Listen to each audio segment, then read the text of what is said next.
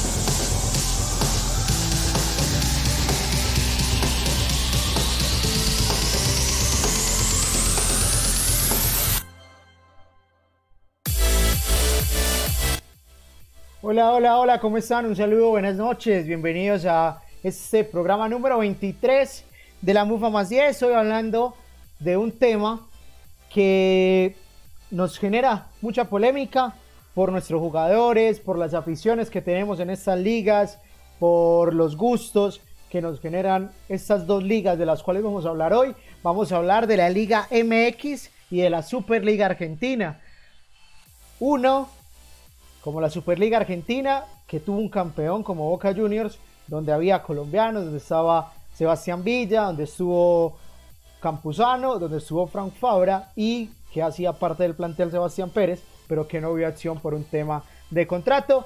Y la Liga MX, donde hay muchos jugadores colombianos. Entonces voy a empezar saludando a, nuestros compañeros que van a estar con nosotros en la noche de hoy. Voy a comenzar con los locales. Pablo Hoyos, bienvenido a este programa número 23 de la más 10. Mateo, ¿cómo estás? Un saludo para vos. Hoy tenemos nómina cortica, pero tenemos unos invitados que nos van a reforzar de la mejor manera en el programa de hoy, que es bastante apasionante. La Liga Argentina es un modelo a seguir en, en Latinoamérica y la Liga Mexicana es ese otro trampolín que nuestros jugadores tienen hacia Europa. Eh, muy contento de estar aquí nuevamente. El miércoles no pude estar por unos temas personales, pero ya volvemos con toda a hablar sobre fútbol. También muy emocionado porque ya casi lo volvemos a ver, casi lo volvemos a sentir, casi estamos a nada de poder disfrutar buenos partidos en vivo porque pues ya estamos. Ah, no, no, no, no, no, no, no, no, no, no. En eso sí no estoy de acuerdo. en eso sí no estoy de acuerdo. Pues, porque yo me he visto aproximadamente 6, 7 partidos de la Liga Bielorrusia. Yo fútbol he visto, ya que usted no le guste, que usted no sea seguidor de mi Dinamo de Minsk, mi equipo. Desde chiquito hincha del Dinamo de Minsk. Usted sabe que de ese equipo fue. Usted sabe que de ese equipo fue eh, manager Diego Armando Maradona, siempre con los grandes. Continúe, Pablo. Y no, pues extender el saludo a nuestros compañeros, dos que ya están en la mesa y uno que está a punto de entrar a la llamada también. Entonces, bueno, vamos a hablar sobre fútbol. Muchas gracias, muchas gracias Pablo. Jonathan Martínez, desde Bello Antioquia, ¿cómo van las cosas? ¿Cómo va el movimiento? ¿Cómo va esa cuarentena que llevamos como para sesentena, setentena prácticamente? Porque creo que nos vamos hasta mitad de junio. Hola Mateo, ¿qué tal? Un saludo para vos. Eh, un saludo también para todos los compañeros que están en este momento conectándose para acompañarnos en este programa de hoy y también para los oyentes que van a estar acompañándonos en la transmisión de nuestro canal de YouTube. pues bueno, eh, realmente un poco frustrado porque hoy iniciamos un torneo de, FIFA y las cosas no salieron bien. No, no me recuerdo Estamos... es increíble, es, es, increíble, es increíble. Un torneo que me iba a ganar caminando, me iba a ganar un torneo trotando hoy pero se dañó la película y no pude jugar. Pero bueno, así, así son las cosas. Yo me leía, yo me leía marzo para jugar ese torneo. No, y, y, la distracción en este momento es cualquier videojuego, cualquier cosa, eh, cualquier vaina con la que uno pueda jugar, se puede distraer, pero al final hay algunas que te dejan de, eh, más estrés aún, y este torneito y ese torneito no es la excepción. Pero bueno, ya estamos aquí con un nuevo programa.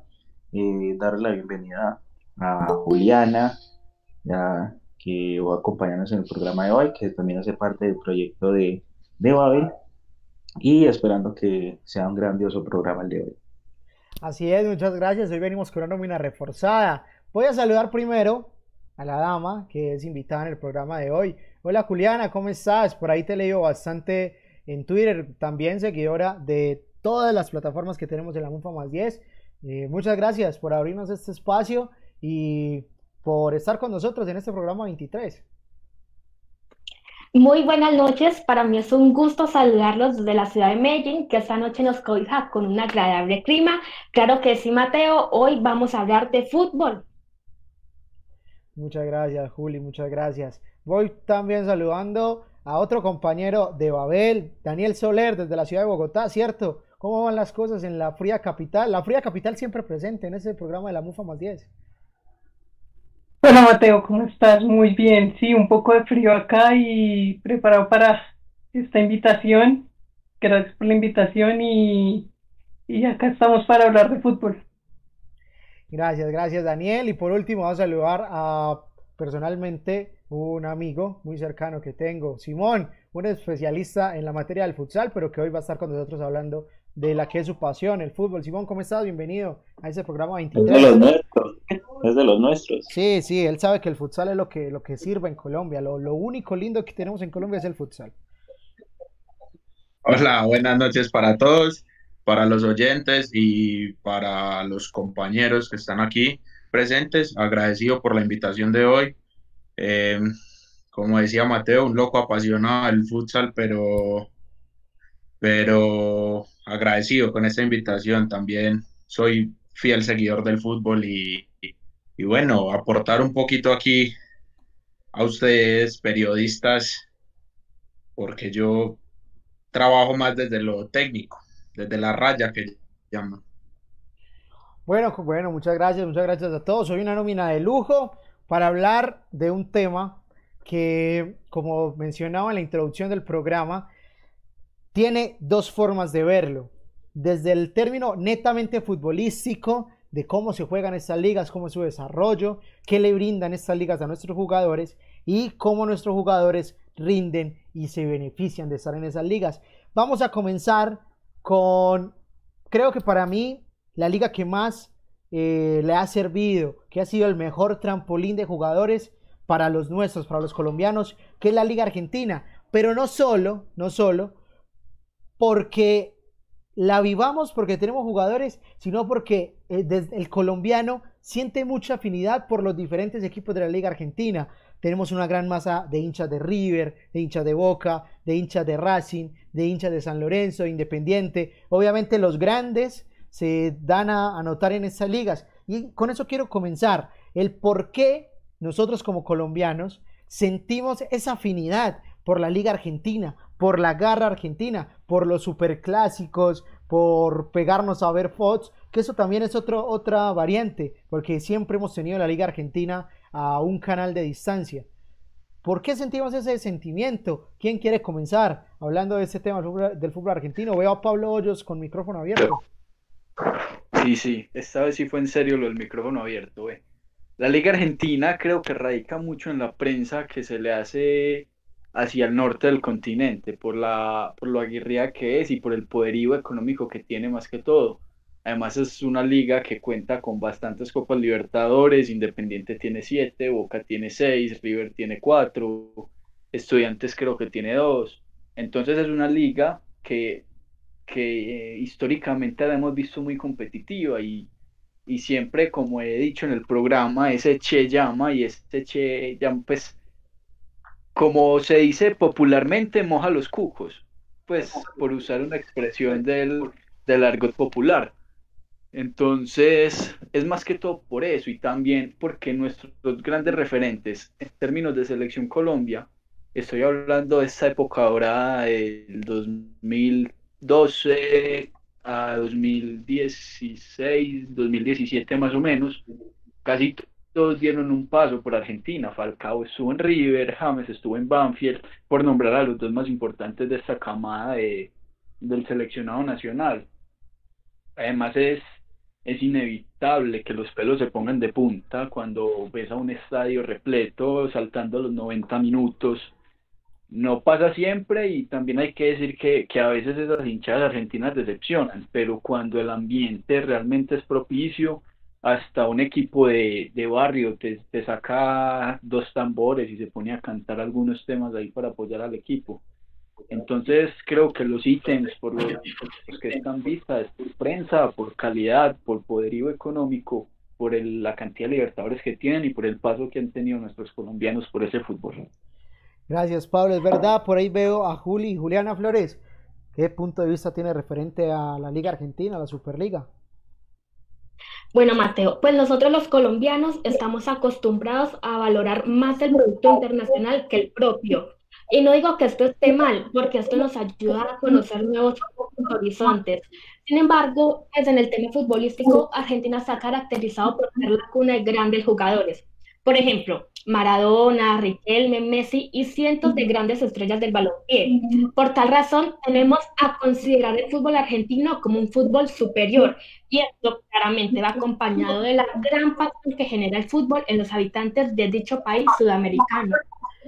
Muchas gracias, Julia, es verdad. Y mencionaste al más grande de todos, mencionaste a Juan Román Riquelme y ahí se nota. Eh, voy con Simón Izaza y continúo con Daniel Soler.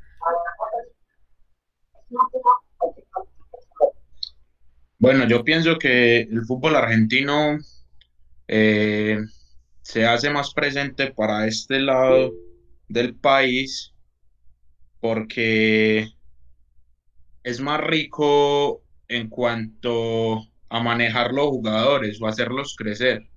Entonces, eh, por ejemplo, lo que decía Pablo, los jugadores grandes o importantes que hemos tenido en la selección han pasado por esta escuela que es Argentina. Y en Argentina, hasta donde tengo entendido por historia, eh, el jugador se vuelve muy disciplinado. Y creo que podemos verlo actualmente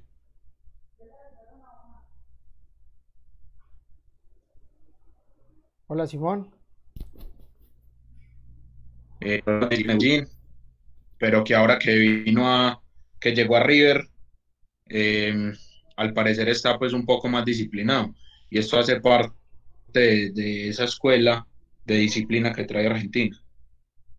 Sí, tienes toda la razón. Y ya, y no lo hemos visto solo en el caso de Juan Fernando Quintero, que era el que mencionabas, sino, por ejemplo, lo que, lo que se dio con... Te el micrófono. Sí, sí, perdón, qué pena. Sino que también lo vimos con el tema de, de Carrascal, un jugador que al principio Marcelo Gallardo no lo tenía en sus planes, pero que con el paso del tiempo se fueron acostumbrando a este fútbol. Daniel, ¿qué tenías referente a este tema del fútbol argentino? Bueno, yo creo que hay un tema y es que Brasil y Argentina son los mejores, las mejores selecciones que hay en Sudamérica. Entonces muestran un buen fútbol y la liga brasileña no se puede ver tanto, pero la Argentina tenemos como ese acercamiento y lo podemos ver también en la Copa Libertadores que siempre los equipos argentinos llegan hasta instancias finales, entonces es como ese sentimiento que uno tiene por ver buen fútbol. Sí, muchas gracias, muchas gracias. Daniel, es verdad, porque como lo decía Simón, ayuda a formar al jugador en muchas instancias. Y a veces el jugador colombiano necesita dar ese salto hacia un fútbol diferente. Y creo que el fútbol argentino es una, es una gran forma porque aparte desde lo económico no es como en México, que en México te puedes, a que te puedes quedar a vivir porque el tema monetario es muy diferente a lo que se maneja en el resto del continente, ya exceptuando Estados Unidos, que es una liga que viene emergiendo. Jonathan Martínez, hablando de la Superliga. Bueno, yo creo que aquí influye mucho el tema de que hayan pasado grandes jugadores por la Liga Argentina y de alguna manera hayan dejado un nombre o hayan marcado eh, o hayan dejado huella en el fútbol argentino. Por ejemplo, en Boca, Oscar Córdoba, Chicho Serna, Patrón Bermúdez, son jugadores que los quiere mucho el hincha de Boca. En el caso de, de River está Mario Yepes, está eh, Juan Fernando Quintero, está Falcao.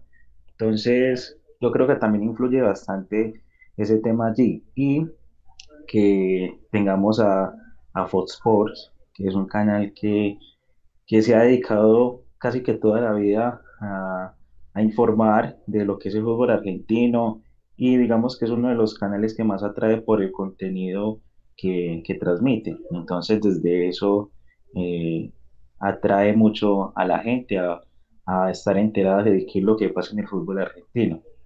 Y además porque también en el término de hinchadas, eh, por lo general, las barras de los equipos aquí en Colombia siempre buscan eh, tratar de imitar lo que, lo que hacen las, las hinchadas argentinas. Entonces creo que por ahí también se puede forjar una, un- una, una afinidad con, con los equipos argentinos.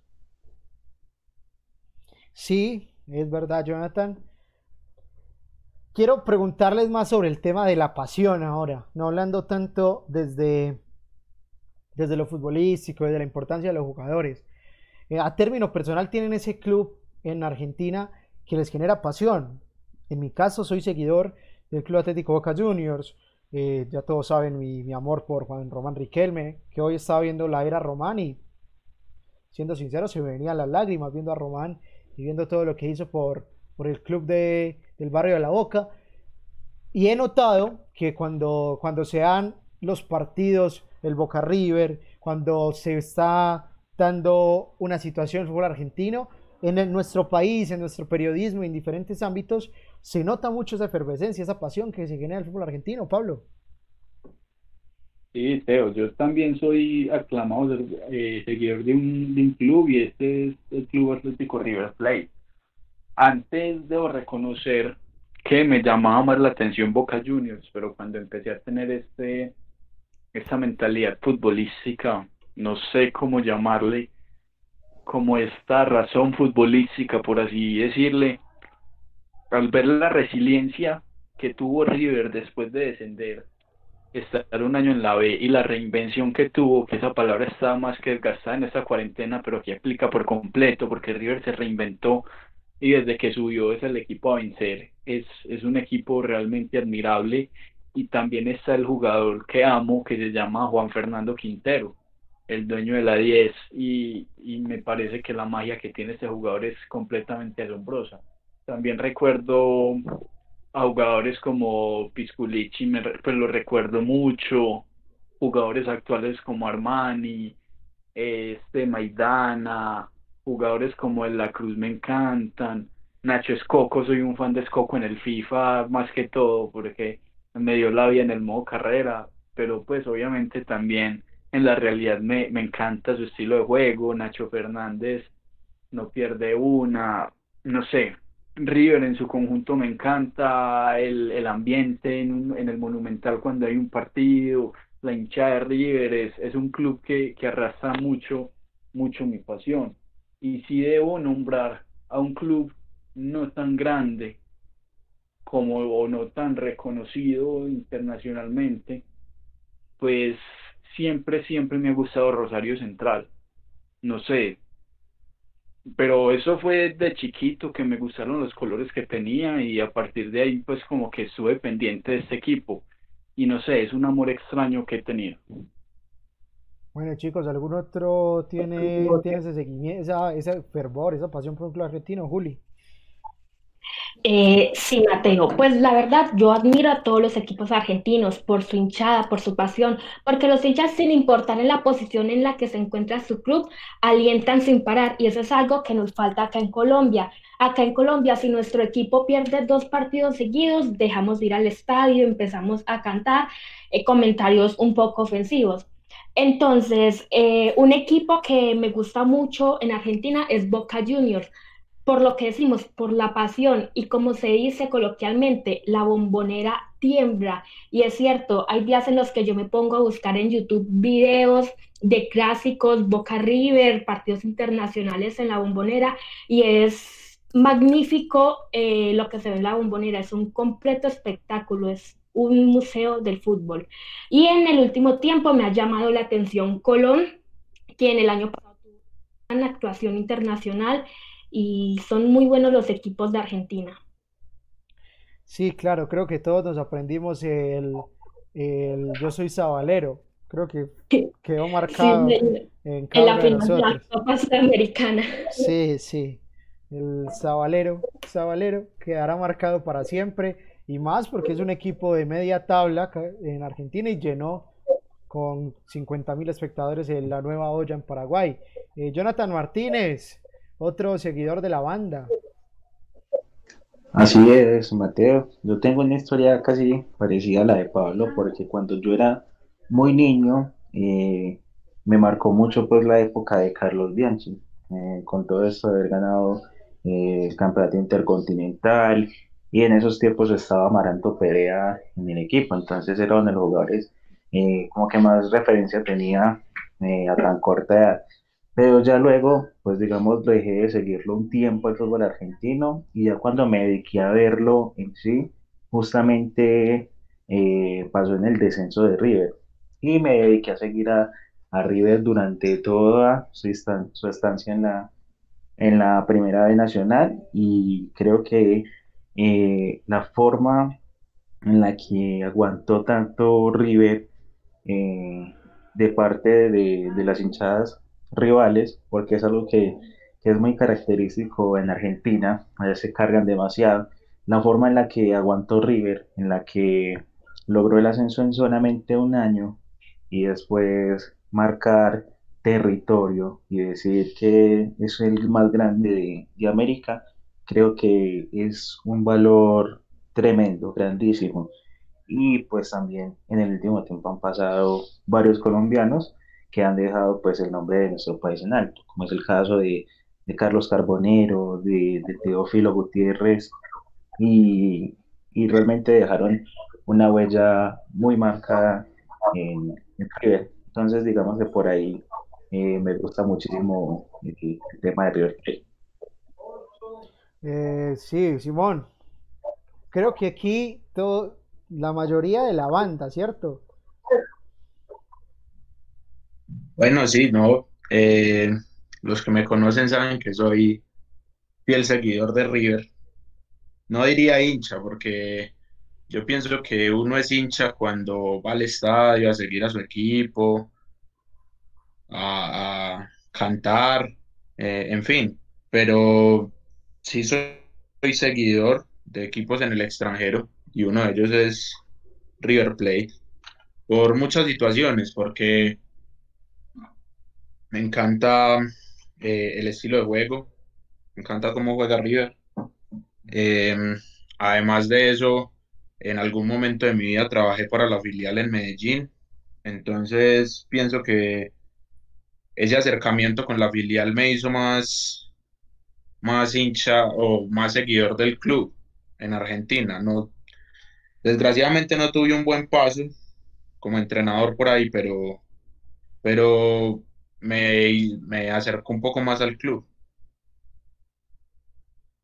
Eh, bueno, ¿quién me falta? Daniel, Daniel. Sí, Mateo, yo soy otro de los hinchas de River. Eh, a mí me empezó ese cariño por la época de Falcao.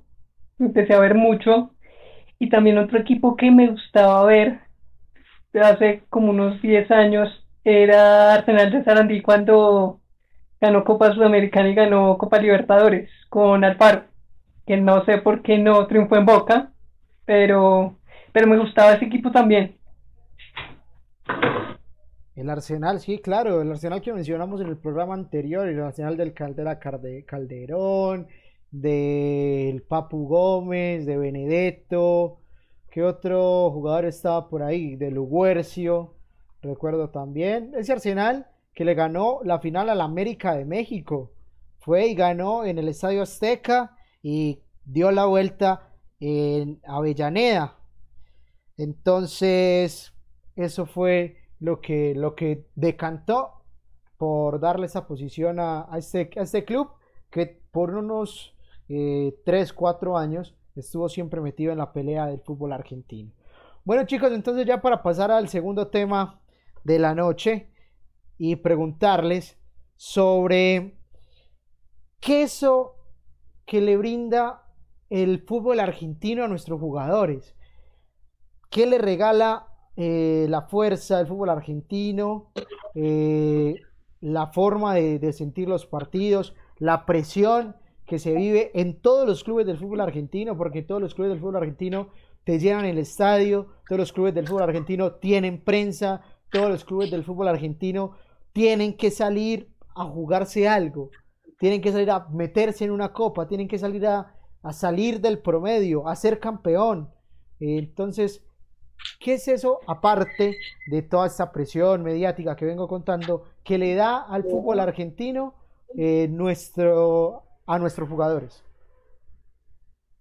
Bueno, el año pasado eh, yo tuve la oportunidad de asistir al primer Congreso Latinoamericano de Fútbol realizado en la ciudad de Medellín.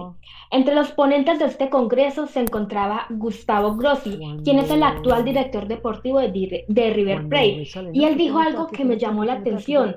Mencionó que si los jugadores de obtienen un bajo rendimiento académico, automáticamente River replanteaba los beneficios que el club le brinda a estos jugadores al momento de estudiar y jugar, lo cual considero que es una gran estrategia, ya que como lo he mencionado tantas veces, el deporte y la educación tienen el poder de transformar el mundo y para un futbolista es esencial ejercitar su cerebro y qué mejor manera que estudiando. Considero que esto es algo fundamental que aporta el fútbol argentino tanto a las divisiones menores como al plantel profesional.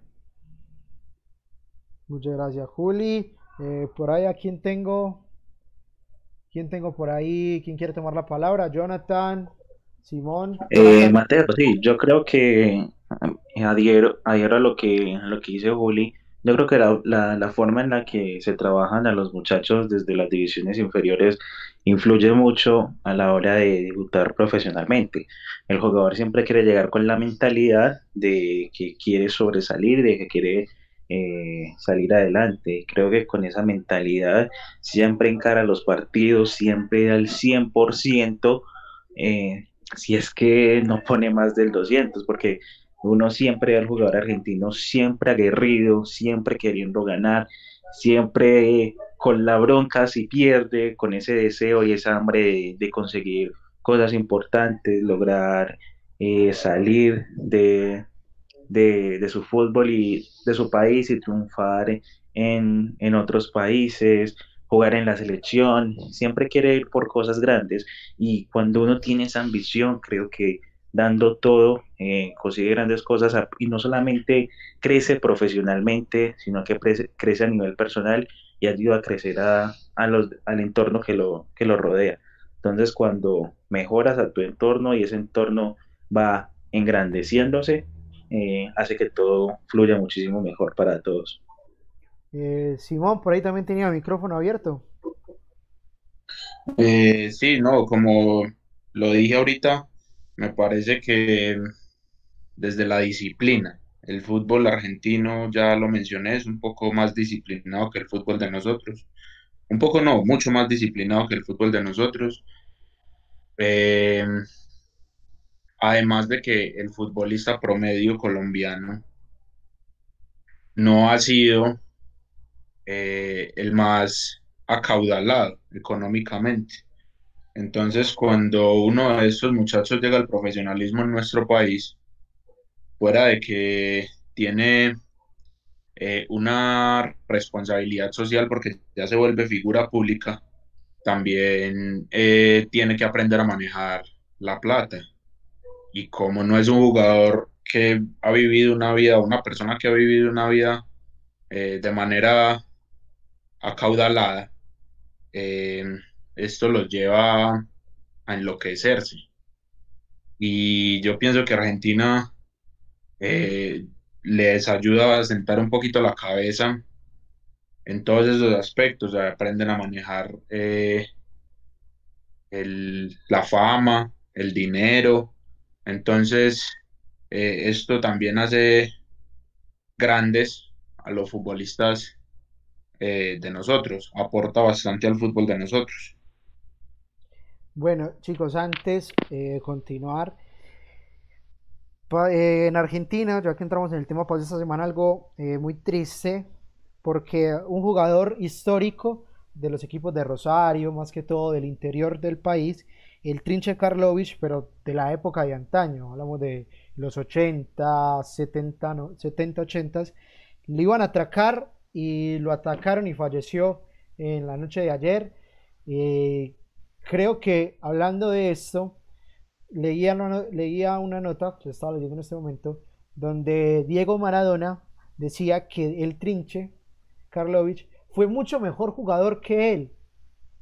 Solo que Diego tuvo la suerte de salir de Argentinos a Boca y el Trinche nunca salió del interior. Y esto va mucho a lo que estamos hablando, porque esa suerte que tienen algunos jugadores de estar en el equipo indicado, donde te forman, como lo decía Juli, porque a veces el jugador, y lo hemos hablado ya en los programas de que hablamos sobre las canteras, de cuando hablamos de los jugadores juveniles, a veces el jugador no solo necesita ser bueno, necesita también ser eh, en sus otras facetas, ser una persona excelente, eh, ser educado, porque si no, pasan y pasan y pasan los jugadores buenos que se van perdiendo en este universo llamado fútbol.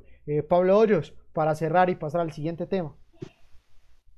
Sí, Teo, yo pienso que lo que tiene el fútbol argentino en relación a las otras ligas de Sudamérica es que el fútbol argentino funciona como un filtro pero no un filtro tipo embudo que simplemente deja pasar, sino un filtro que tiene una especie de purificador que también sabe y también logra perfeccionar esos diamantes en bruto que salen de las diferentes ligas a nivel local, por decirlo así, a nivel continental.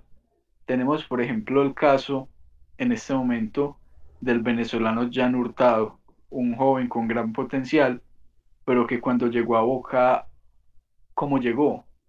Era un joven sin físico, sin mentalidad.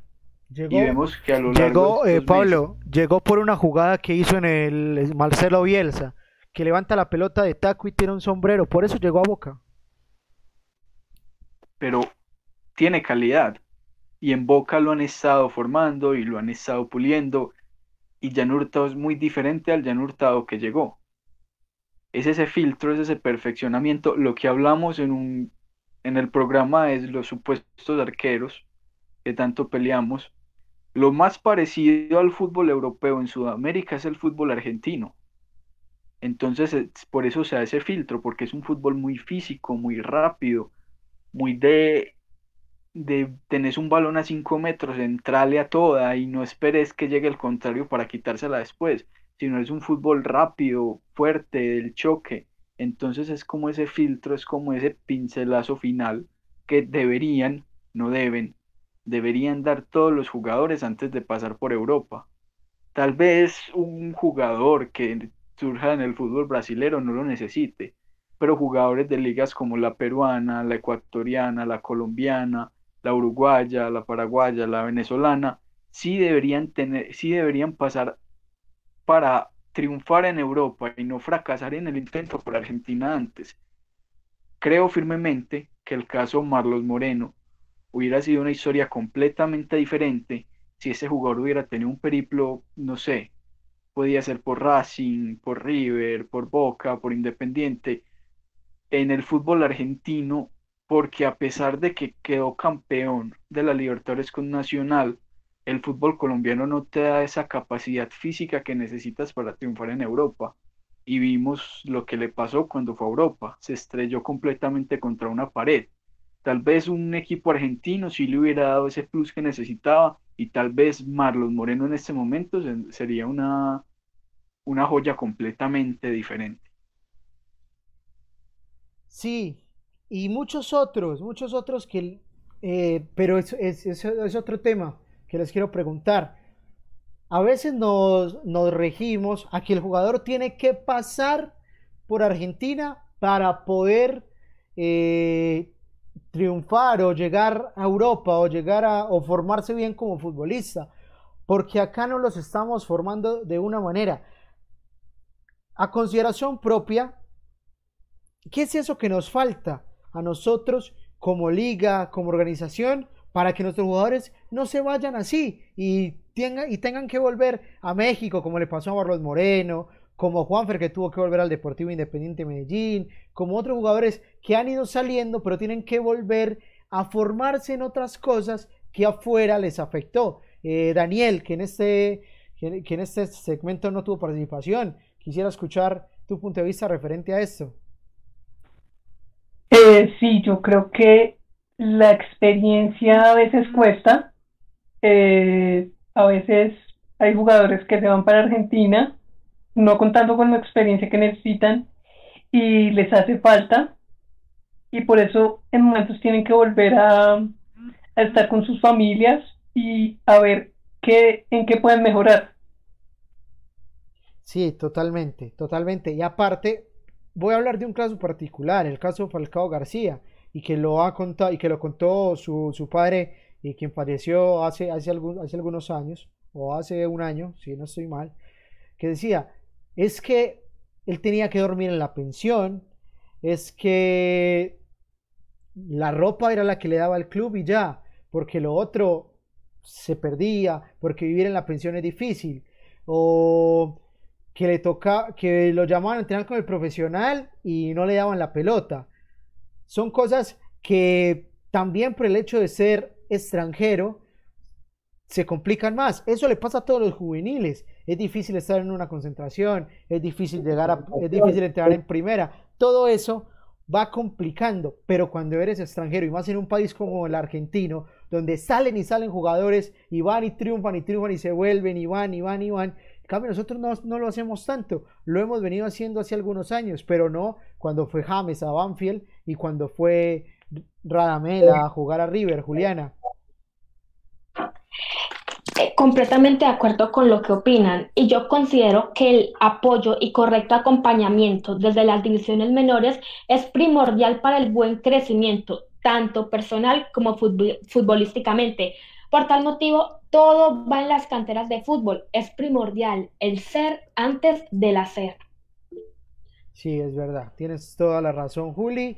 Eh, bueno, chicos, quisiera también que Pablo Hoyos, que tiene por ahí el micrófono abierto, voy con Simón Izaza y cierro con Jonathan Martín. en el tema de las canteras que acaba de tocar Juliana, pues siempre refiero el tema Medellín, pues porque soy hincha de este equipo y me entero bastante del movimiento que hacen. No sé si estuvieron revisando redes los últimos días, pero lo que hicieron en hace como dos o tres días ya fue crear dos cuentas nuevas de Twitter. Uno que se llama Escuela DIM y otra que se llama La Cantera DIM. Y la forma en la que inauguraron la cuenta de la Cantera DIM fue con un video de Miguel Ángel Monsalve saludando y pues me parece realmente asombroso que el Deportivo Independiente de Medellín, en cabeza de Felipe Trujillo, un señor tan criticado por la hinchada, pero tan y también tan poco valorado por el trabajo que ha hecho en las divisiones menores, que ya también estuvo en este programa. Por cierto, El, trabajo de él se desconoce mucho y lo que está haciendo con las divisiones menores del Medellín es realmente asombroso. Hasta donde tenía información, estaban haciendo un centro de, de hospedaje, de educación para que las, las fuerzas básicas del equipo pudieran vivir y estudiar en el mismo sitio y pudieran también entrenar allí. Entonces creo que con opciones como esas, si bien es claro que aquí en Colombia las únicas canteras bien formadas son las del Cali, la del Envigado, pero por cuestiones históricas, aquí en Colombia no hay una base de, no hay una base sólida de canteras porque no se le ha trabajado a esto. Colombia siempre pues o, históricamente si vemos los equipos grandes prefieren traer a un jugador de 34 años que está en su último año, últimos dos años con un nivel medio sobresaliente a subir a un jugador de sus menores de 18, 19, 20 años que está en una curva de crecimiento exponencial y que le puede aportar muchísimo más al equipo. Si bien es una realidad que paulatinamente han ido cambiando, pues es innegable que en Colombia hace poco cuando estaba, cuando no había cuarentena, estaba con Juan Pablo Erazo en el Polideportivo Envigado, creo que Mateo también estaba, estábamos viendo un partido chico Envigado y veíamos por ejemplo la nómina de Chico que tiene veteranos. No recuerdo bien a todos, pero así recuerdo por encima que tiene a Luis Páez, el arquero es Pablo Mija. Luis Páez, Camilo, Luis Páez, Camilo Pérez. Camilo Pérez. Tienen un, muchos un veteranos, muchos veteranos. No, jugadores ya de salida, en vez de darle la oportunidad a jóvenes boyacenses, que si bien pues yo creo que, no tenemos en el radar algún boyacense que, que esté figurando, pero quién quita que salga uno, pues o sea, es probable. Por ejemplo, que no luego teníamos en el radar antes de que saliera Haaland a, a figurar. No, y está el hijo de Pimentel. y Fue el único juvenil que jugó ese partido. El del sobrino o algo así de Y es Pimentel. por ser el hijo de, y es por ser el hijo de Pimentel, pues en vez de darle la oportunidad a estos jóvenes de la cantera, también prefieren darle, prefieren ser como un hogar de reposo para, para estos jugadores que llevan de salida. Sí, Pablo, es verdad. Eh, Sim- voy con Simón y cierro con Jonathan.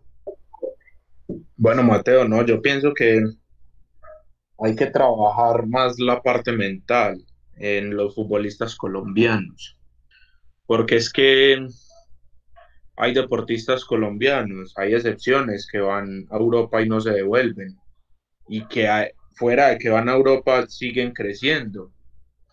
El caso de Davinson Sánchez, el caso de, de, este pelado, eh, el de que era Junior, Luis, Luis Díaz. Luis Díaz, que van a, a Europa y, y aumentan, aumentan su, su fútbol. Esto yo pienso que es más desde lo mental, que, que les da mamitis o les da cualquier cosa mental y entonces se tienen que devolver porque ya no rinden afuera. Entonces yo pienso que no es la liga argentina o la liga brasilera o la liga mexicana o la liga la que sea. No. Pues estas ligas aportan, sí, aportan mucho, pero yo pienso que es desde lo interior, hay que trabajar desde lo interior, desde la, desde la fuerza de mentalidad, desde la capacidad de, de afrontar nuevos retos y nuevas metas. Jonathan. Jonathan. Bueno, eh, Jonathan no me tiene rastro ahí. Ya por ahí lo voy ingresando eh, desde otro. Sí. Ahí sí. Sí. Ahora, ahora sí. Mateo. Listo.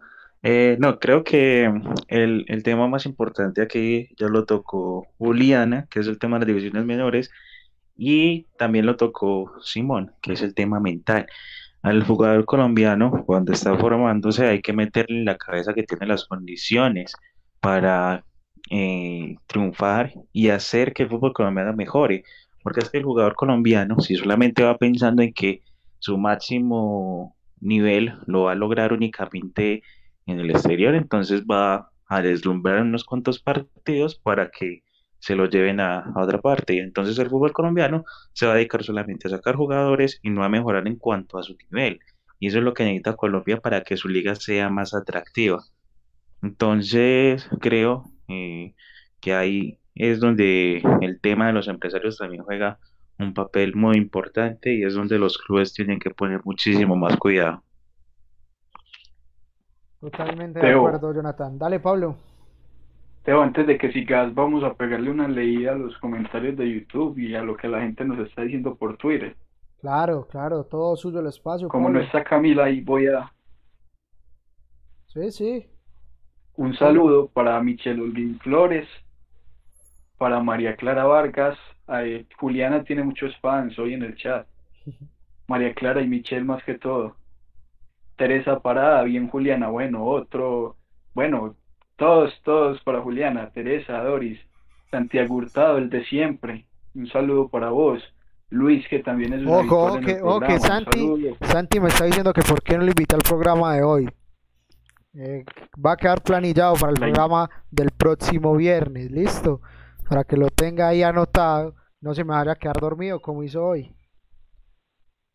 Luis también nos dice, el futbolista argentino se adapta más rápido en cualquier equipo por la idiosincrasia del argentino que sobrevive entre cualquier adversidad.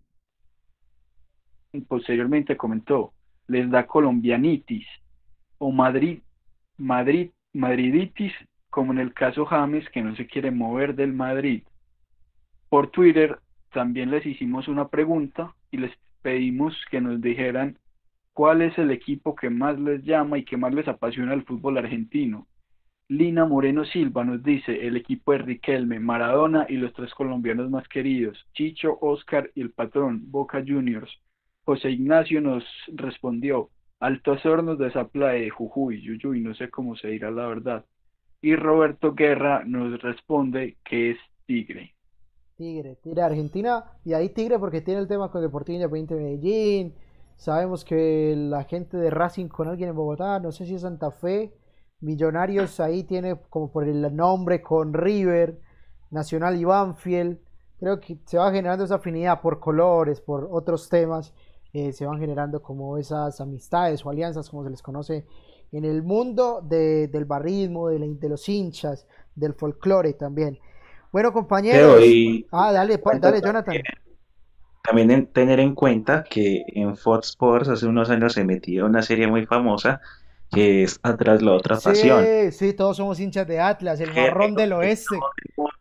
Todo el mundo admira ese club, más allá de, todas las penurias que le ha tocado pasar. Entonces, Atlas nunca ganó nada, eh, nunca, nunca ganó nada el equipo de Wilson Severino, increíble. del Lechuga, del Chucky. De, me acuerdo que el central era el Rata, el Rata no me acuerdo el, apellido de, de, de Drelos, Ah, Wilson Severino, que vino incluso a entrenar con el Medellín. Y Ciro no lo quiso dejar en el Deportivo Independiente Medellín a Wilson, el negro Severino. Lo dirigía el profe Retamar. Las charlas técnicas de Retamar son para Era Son para Era Si yo tengo amigos, tengo y soy de uno de esos que cuando tengo un partido bravo escucho a Retamar porque tienes que jugar por tus hijos, por tu familia, por tus abuelos, por la gente que vino, por la que no vino, los que están muertos, por todos esos, siempre decía retamar lo mismo, pero era un gran motivador. ¿Algún, algún otro ahí, Juliana, Daniel, Simón, alcanzó a ver eh, al equipo al Marrón del Oeste, el equipo de todos? Yo lo veía cuando, digamos, pasaba y, y, y, lo, y lo estaban dando. Yo lo veía y creo que llegó hasta segunda división o tercera, no recuerdo bien. Nunca ascendió, nunca ascendió. Tanto, tanto recuerdo. Nunca salió de la. Recuerdo una vez, y para todo, no sé si se acuerdan que eh, del programa que se llamaba Fútbol para Todos, que era con el Pollo Viñolo, Walter Queijeiro, eh, este chico Carlos, Fernando Carlos, y todos ellos. Recuerdo que una vez en ese programa dieron la transmisión, o sea, ellos dando el programa, iban estando pendiente del partido del ascenso contra Ituasa, y Ituaizangó, no recuerdo bien, y en el minuto 90, con el empate se iba Ituaizangó a la, a la C, y en el 90 empató y Atlas se quedó en la D. Hasta ahí le tuve pisada al marrón del oeste, Simón. El peor partido. Sí, sí, eh, sí lo logré ver, la verdad, pero no, no lo recuerdo mucho, no lo tengo muy en, el recuerdo, pero sí, sí lo vi y, y lo que decís, Mateo, em, cuando uno necesita que le metan para para ahogar, para lo que sea, ve este tipo de videos para que lo, lo alimente. Sí, totalmente. Bueno chicos, ya dejando de lado el fútbol argentino, veo Pablo para cerrar el tema. No, no, se me olvidó apagar. Ah, bueno, siempre pasa. Eh, bueno, para que ya pasemos al otro lado de nuestro continente, para que nos vayamos al norte del continente y hablemos un poco de la Liga Mexicana, la Liga MX, una liga donde tenemos mucha participación, gran cantidad de jugadores, jugadores en todos los niveles, desde los no reconocidos, pasando por los que se están formando hasta llegar a jugadores que llevan mucho tiempo en la Liga Mexicana, que ya están eh, potenciados y que se quedaron ahí en la Liga Mexicana. Entonces, quiero preguntarles, ¿por qué la Liga Mexicana no la vemos igual que la Liga Argentina en nuestro país? Teniendo en cuenta que es una liga que tiene muy buen fútbol, para no sé si, si tienen la posibilidad de ver la Liga Argentina, la Liga Mexicana, que tiene muy buenos jugadores, que tiene jugadores tienen la posibilidad de jugar siete jugadores del exterior y solamente cuatro jugadores de, México, creo que es de las pocas ligas que tiene esa posibilidad. Juliana. Sí, señor, yo considero que es más un tema personal. En sí, los medios de comunicación no le dan la misma relevancia a, la Liga Mexicana que a otras ligas del mundo. Sin embargo, es una gran liga y nosotros como futboleros nos debemos dar la oportunidad de ver fútbol mexicano donde actúan grandes jugadores, donde las hinchadas son maravillosas y los estadios son magníficos. Sí, de verdad los estadios mexicanos son de admirar. No solo el Azteca, no solo el OmniLight de la Chivas Rayadas de Guadalajara, pero mira el estadio del Monterrey, el estadio del Santos Laguna, el estadio Cuauhtémoc de Puebla. Eh, ¿Qué otro estadio por ahí han remodelado hace poco? El estadio Caliente, donde juega el Tijuana, que hasta hace poco lo dirigía Oscar Pareja. Eh, Pablo Hoyos y después voy con Jonathan Martínez. Sí, a ver, para mí el tema de la Liga Mexicana reside en el prejuicio que tenemos hacia ella. Creo que el punto máximo de prensa, o cuando sí se le da prensa a esa liga, es cuando es antes de que cambiaran el formato de la Libertadores y teníamos la oportunidad de ver a dos equipos mexicanos invitados a partir de los octavos de final. Y la suramericana, la suramericana también la alcanzó a ganar Pachuca eh, llegó a una final del América que la perdió con Arsenal. Eh, Cruz Azul. En la Libertadores también. Cruz Azul perdió una final con Boca Juniors. Tuvo un tema polémico. Creo que ha sido la, la suspensión más larga en el fútbol de Sudamérica de cancha, que fue en el partido donde en la tribuna de la 12 agredieron al Bofo Bautista, jugador de las Chivas en una semifinal de Copa Libertadores. Boca estuvo como un año y medio jugando por fuera que jugó en el estadio de Vélez y jugó en el estadio de Racing, en el cilindro, tanto Libertadores como Sudamericana, Pablo. Claro, y, y ese, o sea, el ver al fútbol mexicano más de cerca y no tener que ser completamente ajeno a ello, tal vez le daba más visualización. Pero es que si vemos la Liga Mexicana, la confederación en la que está, la Conca Champions, o sea, te dicen Conca Champions y no tienes idea de lo que te están hablando. Ahí suena de pronto el Saprissa de Costa Rica o el pues más que todo equipos mexicanos. El, el Alajuelense de Costa Rica que dirigió Hernán Torres también, pero, pero ah, no sé, le falta todavía de la Liga de Nicaragua, eso sí van a dominar la Conca Champions. Porque ojo, ojo, el Walter Ferretti. Vamos, Walter Ferretti, el club de la Mufa más 10. El que no sea hincha del Walter Ferretti lo voy a sacar del grupo de WhatsApp, listo, para que lo tengan en cuenta. Además porque el club tiene nombre de club argentino. Ah, claro, el Walter Ferretti podría ser un club de la provincia de Luján, tranquilamente, al lado de la iglesia. Daniel, por ahí también allá Dale, Pablo, termina y voy con Daniel. No, una pregunta. En Nicaragua está también ese América y ese Junior. O era en otro país, no recuerdo. No, en, Nicaragua hay un club, no sé si lo recuerdan.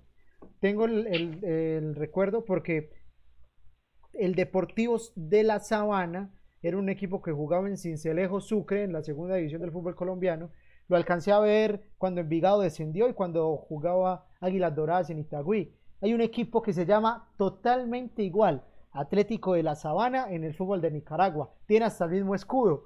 No sé, no sé si tiene los mismos dueños, como el caso del Chico, que tiene una filial en Guayana Francesa. No sé si lo sabían. No, Teo, pero si hay...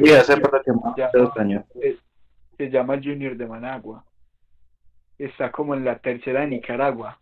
Ah, bueno, no Pero tiene el mismo escudo y el uniforme es muy similar y hay una América también allá en esa división.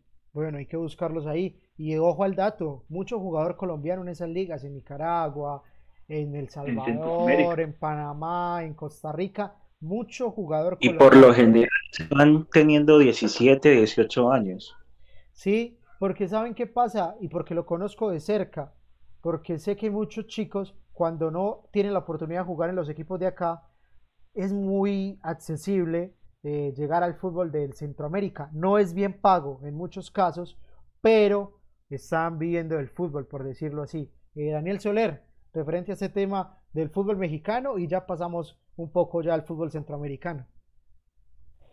Bueno, yo he tenido, en los últimos años he visto muy poco fútbol mexicano. Eh, lo pude ver en el Mundial de Clubes el año pasado y si no estoy mal, se enfrentaban Monterrey y Liverpool. Y Monterrey le, pegó una acorralada muy dura al, Liverpool en ese partido. Teniendo en cuenta, teniendo en cuenta que para mí, para mí, por nombres, por nombres, los equipos mexicanos eh, tienen unos equipos muy bien montados. Es que miremos el Monterrey, Dorlan Pavón, Avilés Hurtado, Leonel Banjoni, Barovero, Funes Mori, eh, Jansen, el que jugaba en el Tottenham. Tienen al que consideran como el mejor jugador de la Liga Mexicana, que en este momento se me va el nombre, que jugó también en, en Cruz Azul. Eh, me disculpan, se me va el nombre de este jugador. Es un volante creativo que tuvo muchos problemas porque no, porque el profe Osorio no lo llevó a jugar el Mundial de Clubes. Eh, tiene muy buen equipo. Tigres, Ginac, eh, Guillermo Rodríguez, que es titular de la selección argentina, Patón Guzmán, Lucas Celarayán, eh, Eduardo Vargas. El América, nada que envidiarle a estos clubes. Chivas, con su metodología del 100% mexicano, se queda con de las canteras de esas selecciones sub-17 que quedan campeonas, el 50-60% hace parte de la Chivas Rayadas del Guadalajara. Entonces creo que por ahí también va el poder adquisitivo que tiene el fútbol mexicano. Otra, y también entrando ahí al tema, voy con Jonathan y ya después voy con la pregunta. No, Mateo, te iba a decir que sin embargo en México tampoco es que se vea mucho el tema de las canteras. El, eh, dijiste la palabra clave, poder adquisitivo. Eh, tampoco es que dé mucho lugar a que resalten mucho los juveniles en, en los clubes mexicanos, entonces creo que eso al final también termina afectando bastante a la selección mexicana. Después de la salida de Osorio, realmente no he visto un recambio significativo en esa selección, más allá de que sigue siendo dominante en Centroamérica, disputándose más que todo con, con Costa Rica y Estados Unidos. Sí, sí, la verdad, les voy a ser sincero, yo sí soy eh, seguidor, por decirlo así, de la Liga Mexicana, me gusta mucho, toca verla por internet, lastimosamente, aunque algunos partidos van por Fox, porque en México es algo particular, y ahora que estamos entrando en este momento de las transmisiones de televisión, de cómo se maneja la TV, en México los canales negocian directamente con los equipos. Entonces, si yo soy TV Azteca, voy y le digo a Monarcas de Morelia, a Monarcas de Morelia, tanto dinero por sus partidos. Y Monarcas dice, ah, bueno, no le pagan a todos los mismos. Entonces ahí es que entra el tema de el América gana el triple de lo que gana San Luis de Potosí, por decirlo así, o lo que gana eh, Necaxa. Está hablando pues de, nombres. igual que, que, que las Chivas, que las Chivas, ¿qué hicieron? Montaron un canal de streaming, como decir un Netflix, donde tienen programación, donde tienen programas y los partidos van solamente por internet, exceptuando uno que es el clásico mexicano contra, contra América y creo que el contra Atlas, que es el clásico de Guadalajara. Pero entonces vean que tienen un modelo económico muy bien montado, aparte, aparte, tienen un poder adquisitivo muy grande porque tienen organizaciones de mucho dinero que le imponen mucho dinero. Pachuca está entre los seis o siete equipos que más dinero tienen en el mundo y tiene un centro de alto rendimiento que los equipos de Europa tienen. Tiene el Museo del Fútbol, ese es el Museo del Fútbol que en Pachuca, México. Entonces ahí se va notando ese tema. Claro, y es que el, Pachuca, si no estoy mal, hace parte de la de las propiedades de Carlos Slim, el dueño de Telmex, ahora claro. Sí, si no estoy mal, esa hace parte de, esas propiedades de él. Entonces es, eh, es apenas razonable que un equipo de fútbol haya sido tentado por, por el tercer hombre más rico del mundo. Sí, eh, bueno, voy Pablo Hoyos, Daniel Soler y cierro con Simón y Salsa este ya cuarto tema de la noche. ¿Estamos hablando de las aficiones o todavía no mencionamos eso? No, no, vamos con este, por eso dije, voy con Jonathan y ya después entramos en ese tema Ah, de, de los gustos para el fútbol mexicano. Listo, esa era mi aporte. Ah, bueno, entonces voy con Simón y Sasa referente a este tema de la Liga Mexicana. No, personalmente eh, me agrada ver fútbol mexicano cuando, cuando lo presentan por TV. La verdad no soy de salir a buscar por internet ningún partido de ninguna liga. Si veo fútbol en televisión, pues no tengo problema, dejo cualquier partido que sea. Pero eh, si es Liga Mexicana, pues me agrada porque en realidad tenemos muchos representantes en ese país, además de que es una liga bastante competitiva, es una liga que no es, es fácil, pero que tampoco es eh, muy mencionada por este lado del mundo. Entonces pienso que esa es una de las cosas por las que la Liga Mexicana no, no suena ni truena, porque los canales nacionales o internacionales que tenemos no les dan mucho mérito. Pero personalmente soy fiel seguidor de, de esta liga si tengo la posibilidad de verlo. Daniel, Sí, ya hablando un poco del tema que tocaba Jonathan de la selección, eh, recuerdo mucho el Mundial de Rusia. México tenía un, grupo muy complicado que era con Alemania, Corea del Sur y Suecia. Le gana Alemania el primer partido, le gana Corea del Sur y estaba para pasar primero y tener un partido accesible en en octavos y pierde 4-0 con Suecia, si no estoy mal, que, fue, que ese fue el resultado, y termina enfrentándose a Brasil para obviamente quedar eliminados.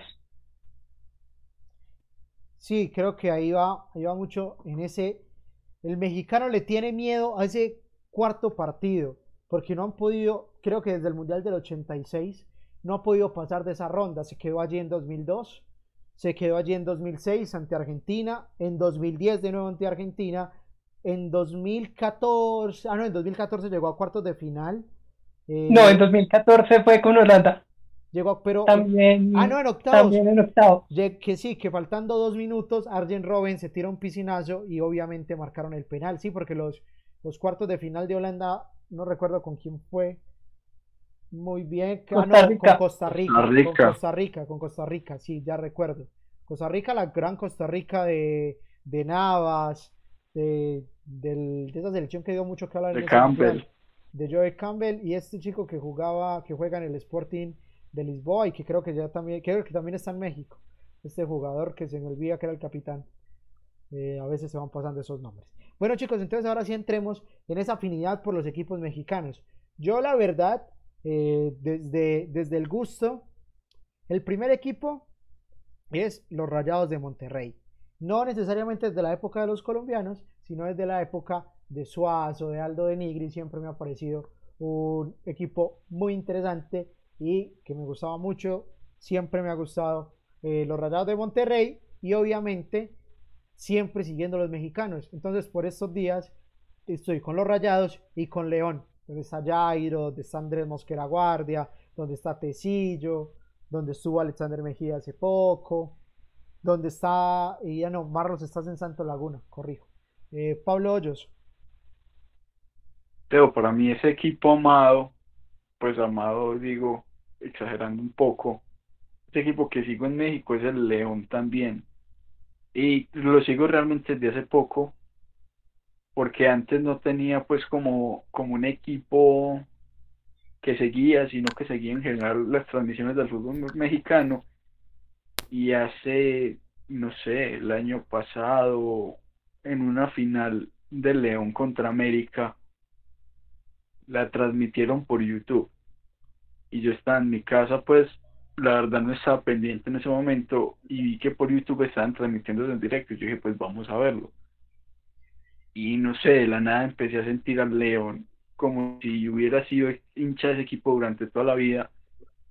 Y me sentí muy identificado porque era casi que que los mismos, la misma montaña rusa que me hacía sentir en Medellín, o sea, llegaban, llegaban, llegaban, pero no había quien la metiera, y qué sufrimiento, y qué comera de uñas, y estos no van a meter gol, y estos ya perdieron, y, y hasta el último minuto tuvieron viva la esperanza, lastimosamente esa final la ganó el América, pero desde ese momento le cogí gran, gran aprecio al León. Y también, por supuesto, el, mi queridísimo, mis queridísimos cuervos negros salvajes de Nuevo Toledo. Los cuervos negros salvajes de Nuevo Toledo en Puebla, el equipo del Chava Iglesias. Es el equipo de todos. Es como, es, es como el barrón del oeste. Todos queremos al equipo del Chava Iglesias, donde jugó Ayrton Cardoné. Si no, si no han visto Club de Cuervos, recomendadísimo. Hay que verla. Hay que verla. Juli, referente al fútbol mexicano y esa pasión por el fútbol manito.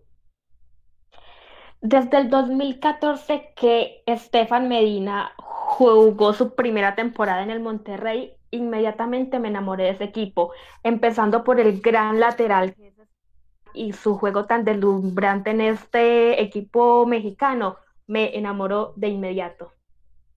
Así es, Juli, excelente. La presencia de los colombianos también nos atrae mucho.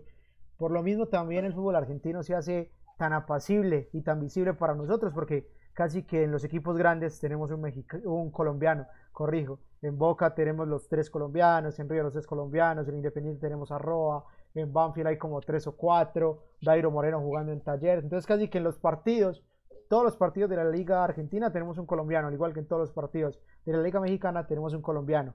Daniel, Jonathan y cierra con Simón.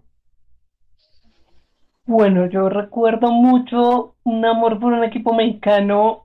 Recuerdo al Pachuca, de tiempos muy lejanos que tapaba Miguel Calero.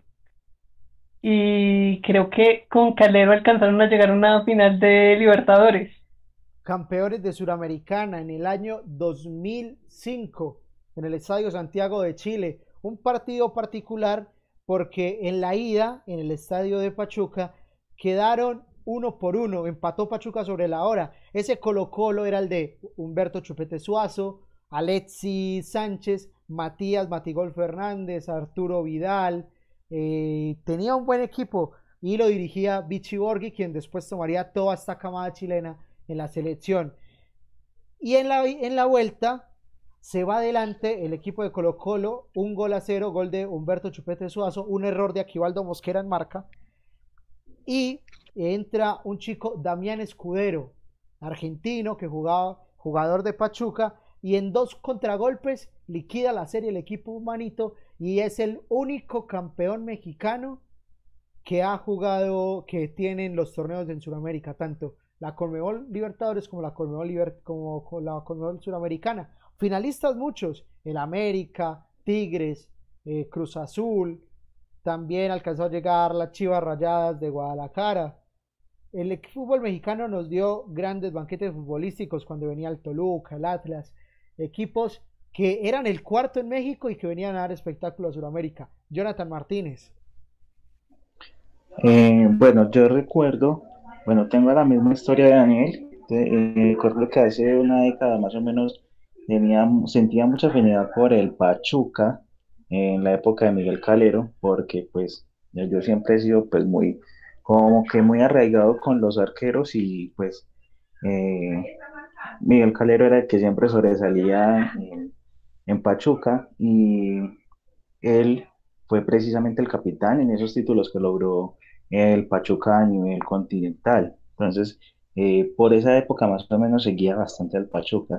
Pero ya en esta última década, eh, precisamente también siguiendo eh, el tema de los arqueros, siempre fui muy fanático al Memo Ochoa y entonces eso me hizo seguir bastante al, al América de México y a hoy, si me preguntaran por algún equipo con el que tenga afinidad, siempre voy a decir eh, América de México, sin dejar de lado pues la, la huella que marcó Calero en el Pachuca.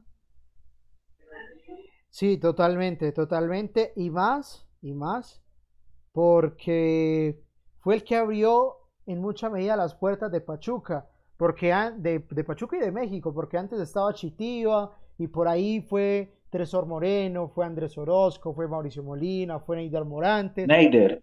Neider, Neider Morante, sí. Y no se pudieron sostener en México, no se sostenían en México.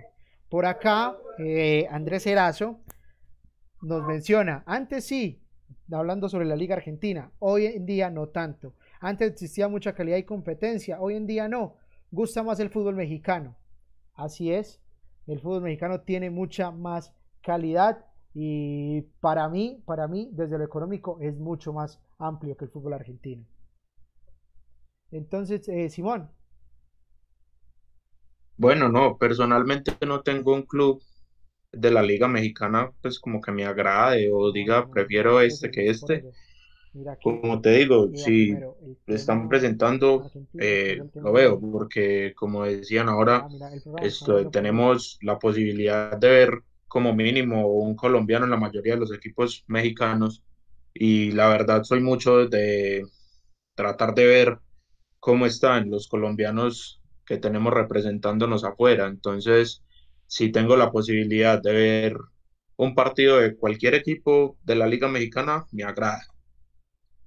Sí, obviamente lo que mencionamos, porque en todos tenemos como esa presencia y porque en todos tenemos esa presencia de jugadores eh, colombianos, entonces ya se agrada la vista. Y aparte, el fútbol mexicano tiene mucha, ¿cómo decirlo? Tiene un estilo de juego y una llamativa forma de jugar el torneo, porque la liguilla, eh, como lo ha mencionado muchas veces Juan Pablo Jaramillo en el programa, te da eso. Se juega al todos contra todos, clasifican ocho. Van a ida y vuelta, pero ¿qué pasa? Que en caso de empate no hay alargue, no hay penales. En caso de empate clasifica el mejor clasificado en el todos contra todos. Así ha llegado a finales el América de México, empatando cuartos de final, semifinal y llegando a ser campeón solamente en la final, ganando un solo partido. Tiene una forma particular que hace que esa liguilla se vuelva muy complicada y que a veces sea esa sorpresa de que el octavo te deja por fuera el primero, como pasa en nuestra liga, por acá sí tenemos como esa posibilidad de penales, tiempos extra, etcétera. Bueno, compañeros, ya vamos llegando sobre las nueve y cuarto. Eh, como les mencioné, hoy vamos a tener eh, esta dinámica de el 11 de los jugadores entre jugadores que juegan en México y jugadores que juegan en Argentina. Lo pueden hacer de una sola liga, lo pueden hacer mezclado, lo pueden poner 10 de uno, 10 de una liga y uno de la otra. Entonces, ya lo tienen listo, ya lo tienen preparado. ¿Quién quiere comenzar por ahí? No se me queden callados, no los tome por sorpresa. ¿Qué pasó ahí? Si quieren, comienzo yo, no sé, para que se vayan para que se vayan organizando. O si quieres puedes ir dando varias opciones y sacamos uno entre todos. Bueno, bueno, yo les voy a dar el mío. Pero yo, pues, yo mío se lo tengo. Pero si quieres. Eh, Pablo, ¿me repites por favor? yo también tengo el mío si quieres. Bueno, dale Pablo, empecemos. Voy Pablo. Pues eh, tengo el mío. Sí, sí, por eso voy Pablo. Voy con Simón que también dijo que lo tenía. Juli lo tiene, el 11. Sí, señor, ya tengo mi 11 ideal. Ah, bueno, no, entonces ya sí lo podemos ir armando mientras Jonathan y Daniel lo van puliendo. Entonces voy con Pablo, Simón y Juliana. Primero empiezo con el galeno. A ver, Teo. A mí siempre me ha gustado proponer un 4-3-3 en las formaciones, entonces me voy con esa. En el arco planto a Iván Arboleda de Banfield, el mejor arquero de la Superliga, el, de esta Superliga que pasó. Camilo Vargas también podría entrar, pero por gusto personal prefiero a Iván Arboleda.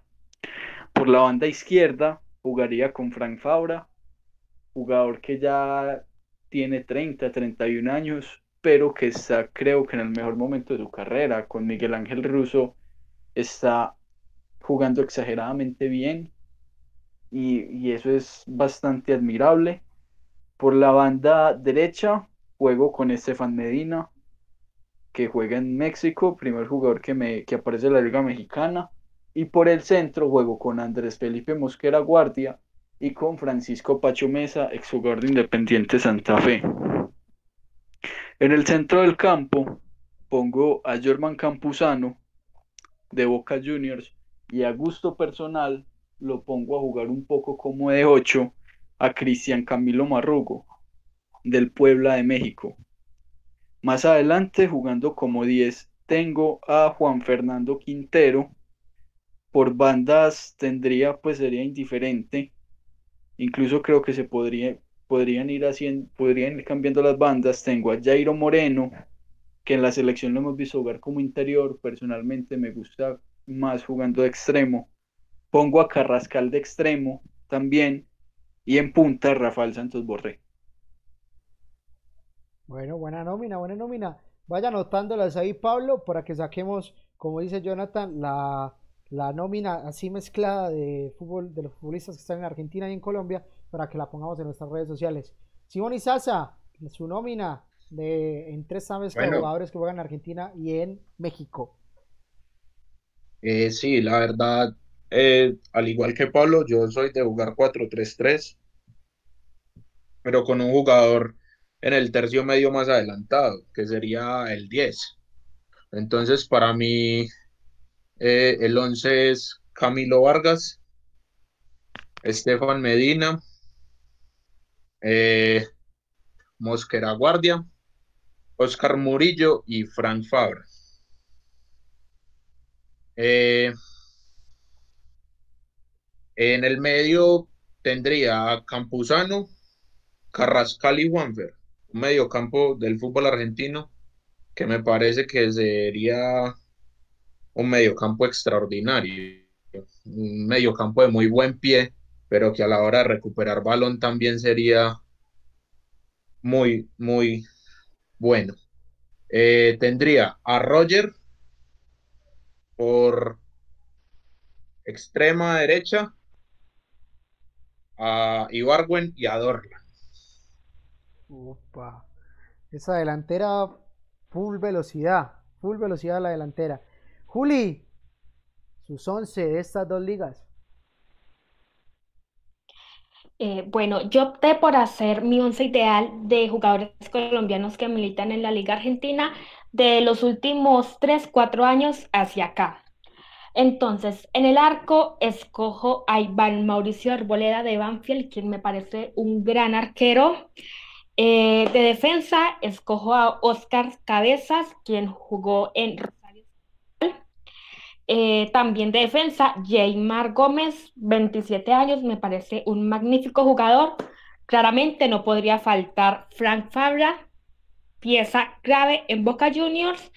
Volante, escojo un joven que salió de Atlético Nacional para Argentina en busca de oportunidades, quien es John Manuel Arteaga. Seguidamente, un colombiano que ahora milita en Rusia, Wilmar Barrios, quien fue un volante excepcional en Boca Juniors, fue pieza clave en los años que jugó con el equipo argentino, eh, claramente delantero en su tiempo cuando jugó con estudiantes, Andrés Manga Escobar fue excepcional todo lo que hizo con el equipo. Edwin Cardona con Boca, infaltable, un 10 genial, maravilloso, pese a los comentarios, le tapó la boca a muchas personas. Y claramente Juan Fernando Quintero y Rafael Santos Borré, dos delanteros de River Plate, dicho, de manos del muñeco Gallardo, sacaron a flote todo su talento. Y un jugador que se hizo en Fortaleza, equipo bogotano, que salió con 20 años, es Juan Fernando Otero, quien en su entonces jugó con Estudiantes de La Plata y demostró todo su talento. Ese sería mi once ideal de los últimos jugadores que han jugado en estos años en la Liga Argentina. Sí, totalmente de acuerdo. Por ahí eh, creo que los dos centrales eh, tanto Cabezas como Jailer, los dos son, los dos alcanzaron a pasar por Rosario Central. Creo que Jailer está jugando en este momento y Cabezas pasó de, la segunda división brasilera a jugar en el equipo de Rosario Central que dirigía el Chacho Coudet. Eh, Jonathan Martínez, vamos con la suya. Bueno, yo tengo a Camilo Vargas como arquero, por su habilidad en el arco y además porque también tiene la facilidad de jugar como líbero. Entonces eso en el fútbol actual es demasiado importante. Eh, por derecha tengo a Estefan Medina, que ha repuntado bastante y que se ha acomodado demasiado en esa posición de los últimos años. Tengo a Andrés Mosquera Guardia como primer central, eh, como el central derecho. Como central izquierdo tengo a Oscar Murillo, que aunque ya no suena tanto, es uno de los jugadores que más ha brillado también en, México en los últimos años. Eh, como lateral izquierdo tengo a Frank Fabra y luego en el medio tengo tres eh, mediocampistas. Tengo a Jorman Campuzano como ese volante eh, tapón, como dicen, o ese cabeza de área. Más adelantados tengo a una dupla entre Edwin Cardona y Juan Fernando Quintero. Tengo como extremo derecho a Felipe Pardo, como extremo izquierdo a Roger Martínez y como único delantero en punta Rafael Santos Borré, actualmente en River Plate. Sí, es verdad. No, creo que lo de Santos Borré es algo que... Creo que lo de Santos Borré es algo que tenemos que resaltar y más porque es un jugador que ha tenido mucho, mucho, mucho potencial en los, últimos en los últimos años eh, y que se ha forjado como un jugador diferente. Eh, voy con Daniel para ir terminando esta ronda y ir despidiendo el programa. Dale, ya yo tengo el 11. Eh, empezamos con Mauricio Arboleda. Cuatro atrás, que son Fran Fabra, William Tecillo, eh, Oscar Murillo y Estefan Medina. Dos volantes centrales que serían Germán Campuzano y Sebastián Villa. Dos creadores que serían Cardona y Quintero, y dos delanteros que serían Borré y, mm, y Roger. Listo. Eh, eh, todos repetimos a, todos repetimos a, Rafael, ¿cierto? A Borré. ¿Quién no tuvo Ah, bueno, no, no, no. Simón dijo Dorlan. Yo no. Simón puso a Dorlan. Sí, sí, sí, ya. Correcto, correcto. Bueno, entonces yo les voy a, yo les voy a dar la mía. Yo voy igual con Iván Arboleda, de central. De lateral derecho, por. Porque no, porque no veo otro lateral derecho, voy con Andrés Mosquera Guardia. Eh, los dos centrales, dos zurdos, Oscar Murillo y William Tecillo, de, central, no de lateral como lo inventaron en la Copa América, no, de central. De lateral por izquierda, Frank Fabra. En la zona del medio campo voy con Jorman Campuzano. Ahí voy con doble 5.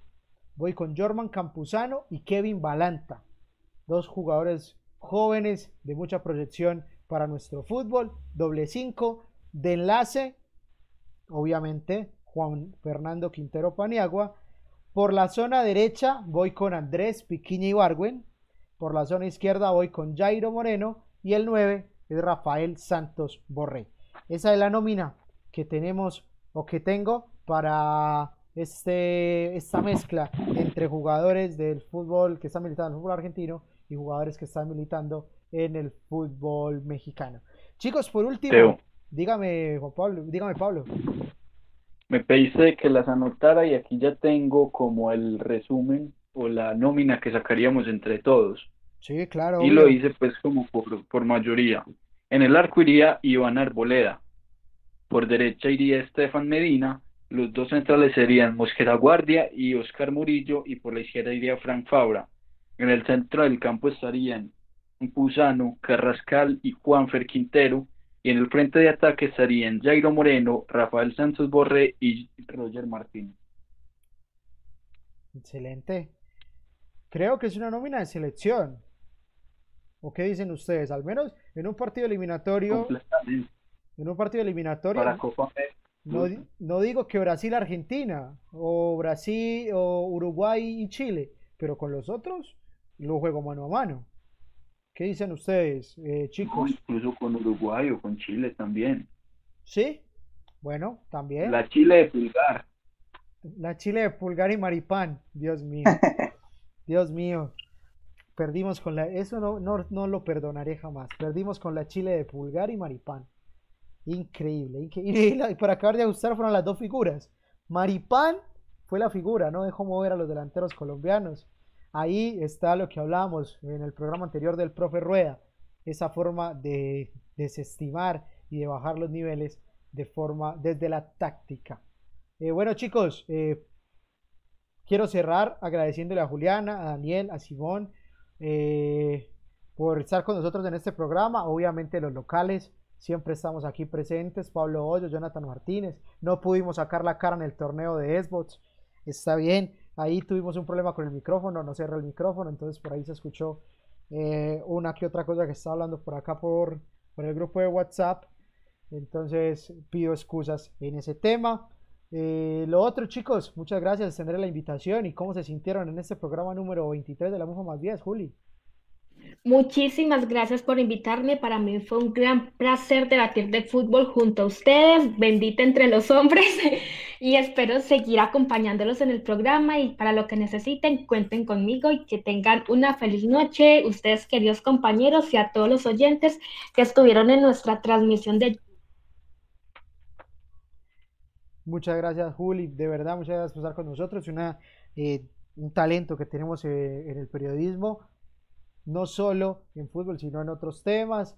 Por ahí muy pendiente de lo que ha sido Babel femenino, al igual que estuvimos hace poco con, con las chicas, con Isabel, con esa chica que juega en Bucaramanga. Entonces, muchas gracias por estar con nosotros. Eh, Daniel Soler, otro talento de Babel, desde la capital del país. Mateo, muchas gracias por la invitación, me divertí mucho. Eh, pasamos un buen rato y espero seguir acompañándolos. Muchas gracias, muchas gracias de verdad, Daniel. Eh, Simón Isaza, eh, un amigo que de verdad admiro mucho por su labor como entrenador. Ahí lo tengo pendiente también para el programa que vamos a tener de futsal. Estamos ahí hablando para tener a, Juan Andrés, para tener a Cuervo, para tener al Churro, a todos estos chicos, la Negra entre ellos, porque la Mufa 10 estamos saliendo espacio. Ojo, atención a la cuña porque el domingo no estamos. Vamos a estar con la primera raqueta juvenil de nuestro país el próximo martes en el Paredón de la Mufa. Recuerden, a las 8 de la noche el martes vamos a tener al, la al potencial más grande que tenemos en tenis juvenil en nuestro programa, porque la Mufa más 10 no hablamos solo de fútbol. Muchas gracias, Simón, y te doy paso para tu despedida. Bueno, no, eh, Mateo y compañeros, eh, completamente agradecido por la invitación, por las palabras de Mateo. Y nada, espero dejar las puertas abiertas de una nueva invitación eh, y agradecerle a todos los oyentes por, por escuchar este programa tan maravilloso. Que tengan una feliz noche. Gracias, crack. Y como a todos, de verdad, eh, esperamos verlos pronto y poder compartir en el estadio, en la cancha, donde sea que nos podamos encontrar. Pablo Hoyos, su despedida también, y Jonathan Martínez.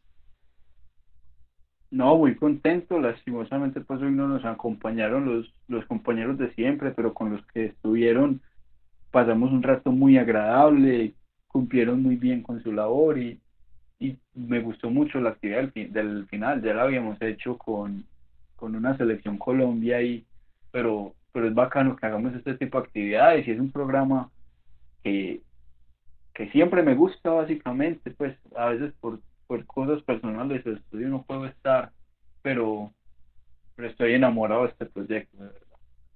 Muchas gracias, Pablito. Jonathan Martínez, desde Bello, Antioquia, su despedida de este programa 23.